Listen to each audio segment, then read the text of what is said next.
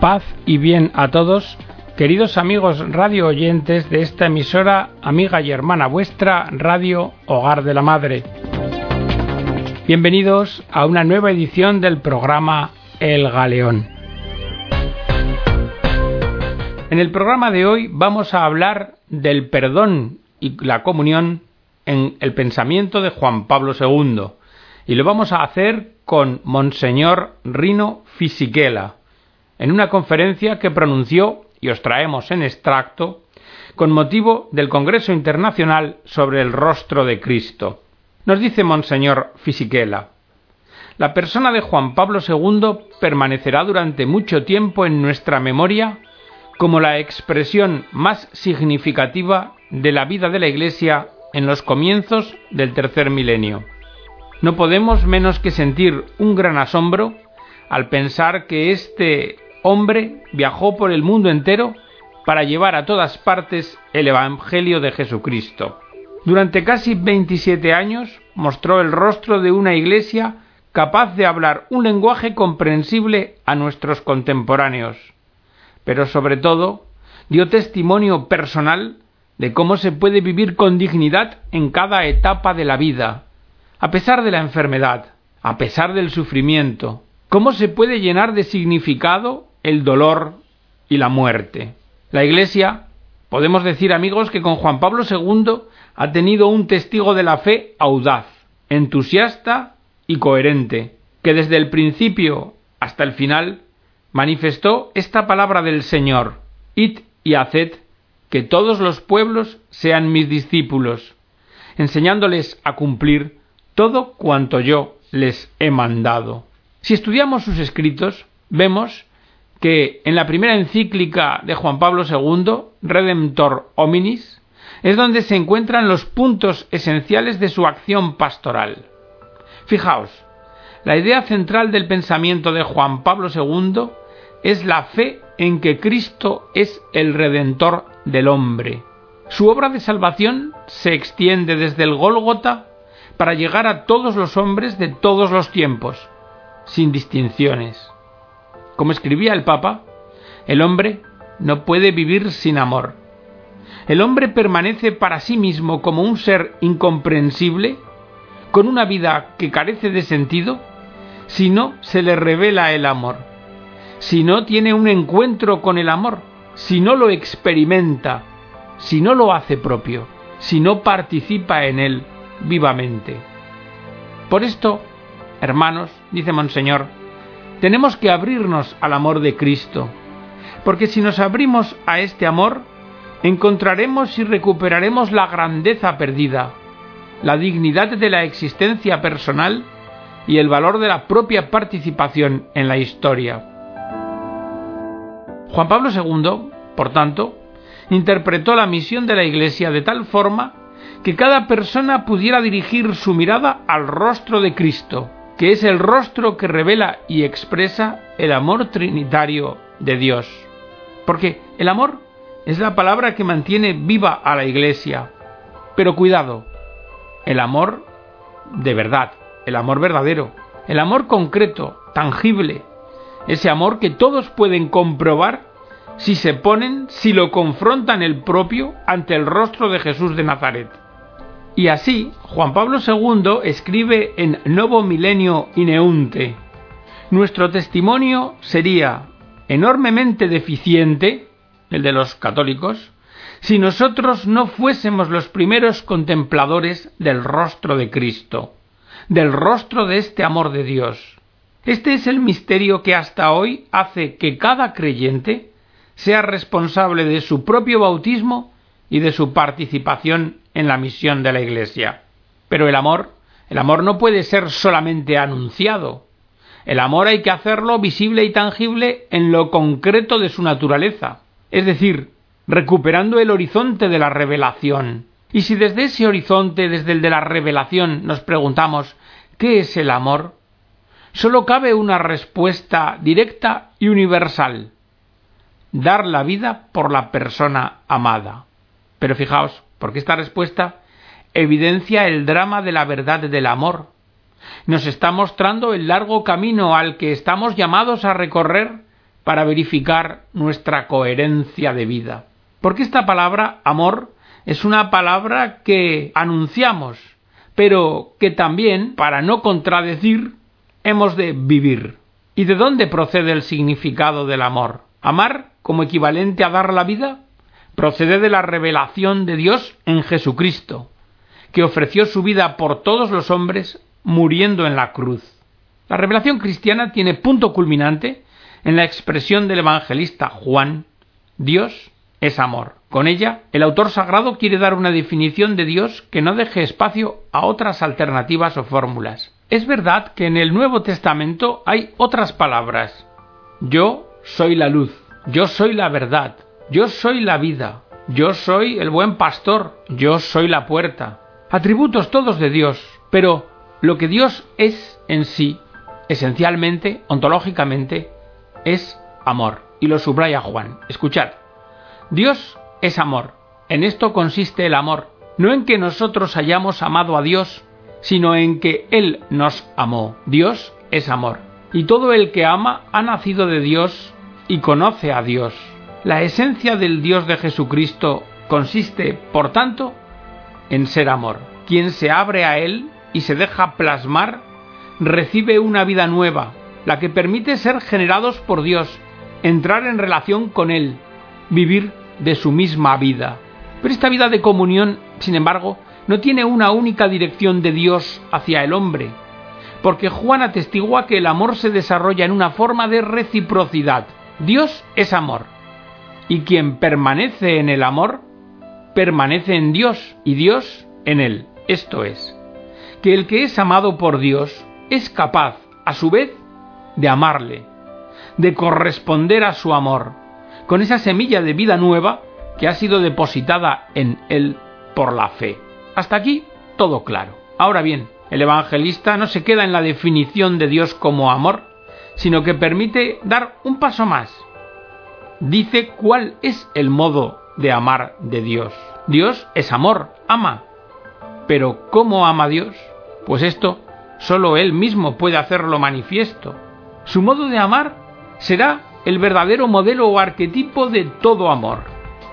Todo amor que quiera ser digno de este nombre. ¿Cómo ama Dios? Busquemos a Juan. Porque tanto amó Dios al mundo que dio a su Hijo único para que todo el que crea en Él no perezca, sino que tenga vida eterna. Este versículo es un texto clave. Mirad el contexto. Jesús respondiendo a la objeción de Nicodemo sobre la posibilidad de renacer de nuevo, dice, Nadie ha subido al cielo sino el que bajó del cielo, el Hijo del Hombre. Y como Moisés levantó la serpiente en el desierto, así tiene que ser levantado el Hijo del Hombre, para que todo el que crea tenga por él vida eterna. O sea, que Jesús asume la imagen de la serpiente que levantó Moisés en el desierto tras la traición del pueblo, para explicarnos el sentido de su muerte. Él será levantado sobre la cruz, para que mediante su muerte la salvación prometida pueda realizarse finalmente. Por esto, si tradujéramos literalmente el texto sagrado haciendo aflorar el sentido que subyace, quedaría así. Dios ama de este modo, mandando a la muerte a su único Hijo. Y como se ve, el sentido del verbo dar, referido a que el Padre nos da al Hijo, posee una totalidad de donación que no tiene parangón. Comprende todo. La encarnación, la actividad terrenal de Jesús, su pasión, su muerte, todo, todo es un don con el que el Padre revela el modo de amar. Y es que Dios solo sabe amar así, dándose totalmente y sin pedir nada a cambio. Una modalidad de amor única que sólo Dios podía poner en el mundo, dando comienzo así a una nueva expresividad del amor entre los hombres. Pero volvamos a la esencia ontológica de Dios. Dios es amor. El amor de Dios no es una idea abstracta, una teoría, tampoco un sentimiento más o menos genérico. Es un amor encarnado en una persona que lo hace evidente en la vida y en su muerte. Y un amor que tiene un rostro, Jesús de Nazaret. Esta identificación del amor de Dios permite comprender algunas expresiones de Jesús que de otra forma podrían sonar ofensivas para los hombres, como arrogantes o soberbias. Escuchad, el Padre os ama porque me amáis. Os doy un mandamiento nuevo, que os améis los unos a los otros. Que como yo os he amado, así os améis también vosotros los unos a los otros. Amaos como yo os he amado. Pues bien, si estas palabras se han conservado durante siglos y se han escuchado llenas de sentido, es porque cada uno ve en ese hombre a Dios mismo, en Jesús de Nazaret. Volvamos ahora a la muerte de Jesús, porque ésta adquiere su pleno significado solamente desde la perspectiva del modo en que Dios revela su amor. Pues fuera de esa óptica de revelación de amor, resultaría no más que un acto de violencia contra un inocente, que como mucho podría llevarnos a compasión, pero no lo asumiríamos como guía de los hombres, sobre todo de aquellos que buscan dar un sentido a la contradicción que supone la muerte. Es la revelación lo que presenta la pasión y muerte de Jesús como la forma última del amor de Dios en su voluntad de salvar a la humanidad. Solo se comprende desde la lógica del amor. Y en este sentido escribió Juan Pablo II, el Hijo de Dios crucificado es el acontecimiento histórico contra el cual se estrella todo intento de la mente de construir sobre argumentaciones solamente humanas una justificación suficiente del sentido de la existencia. Y es que el verdadero punto central que desafía toda filosofía es la muerte de Jesucristo en la cruz. Aquí, todo intento humano de reducir el plan salvador del Padre a pura lógica humana está destinado al fracaso. Por eso dice San Pablo, ¿dónde está el sabio? ¿Dónde el docto? ¿Dónde el sofista de este mundo? ¿Acaso no entonteció Dios la sabiduría del mundo? Para lo que Dios quiere llevar a cabo, no basta ni es posible la mera sabiduría del hombre sabio, sino que se requiere dar un paso decisivo para acoger una novedad radical. Ha escogido Dios más bien lo necio del mundo para confundir a los sabios. Lo plebeyo y despreciable del mundo ha escogido Dios. Lo que no es para reducir a la nada lo que es. La sabiduría propia del hombre rehúsa ver en la propia debilidad el presupuesto de su fuerza. Pero San Pablo no duda en afirmar, cuando estoy débil, entonces es cuando soy fuerte. El hombre, por sí solo, no logra comprender cómo la muerte puede ser fuente de vida y de amor pero Dios ha elegido para revelar el misterio de su designio de salvación precisamente lo que la razón considera locura y escándalo. Dios ha elegido en el mundo lo que es nada para convertir en nada las cosas que son. Y es que, hermanos, la razón no puede vaciar el misterio de amor que la cruz representa, pero esta, la cruz, sí puede dar a la razón la respuesta última que busca. No se trata de sabiduría de palabras, sino que se trata de la palabra de la sabiduría encarnada, que es criterio de verdad y de salvación. El anonadamiento de Dios en Cristo permanece como el verdadero misterio de Dios en el acto de entrar en la historia y redimirla. Escribía von Baltasar. El acontecimiento de la cruz puede considerarse sólo sobre el trasfondo trinitario y puede interpretarse sólo en la fe, en el inocente clavado en la cruz que le grita a Dios por qué le ha abandonado, se revela a los hombres toda la distancia que hay entre el Hijo y el Padre que lo ha enviado.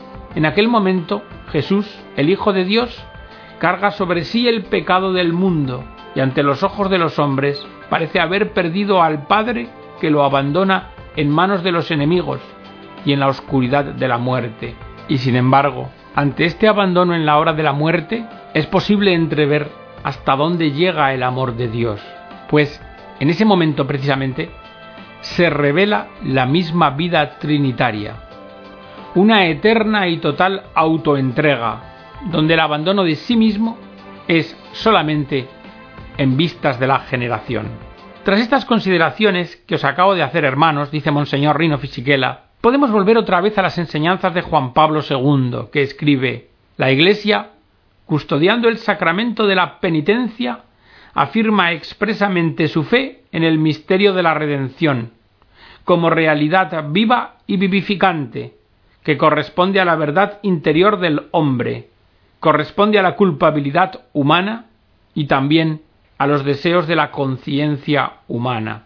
En otras palabras, el Papa afirma que el misterio de la redención del hombre, llevada a cabo por el amor del Hijo de Dios, se hace manifiesto hasta hoy, hasta nuestros días, en la unidad del misterio eucarístico, verdadero fundamento de la vida de la Iglesia, y también signo eficaz de su presencia permanente en la historia de la humanidad. El misterio de la Eucaristía expresa el amor de Dios y significa, al mismo tiempo, perdón y comunión. Más explícitamente, Juan Pablo II se expresa en la última encíclica Iglesia de Eucaristía.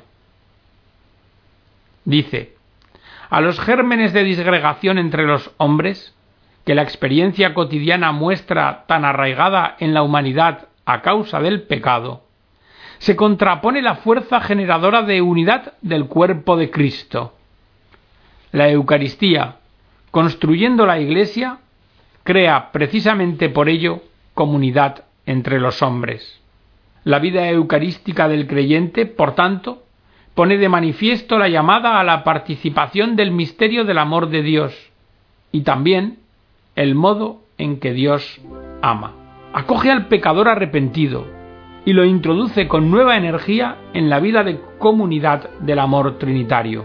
Perdón y comunión no son más que las dos caras de la misma medalla con la que se revela la misericordia del Padre y síntesis del amor cristiano.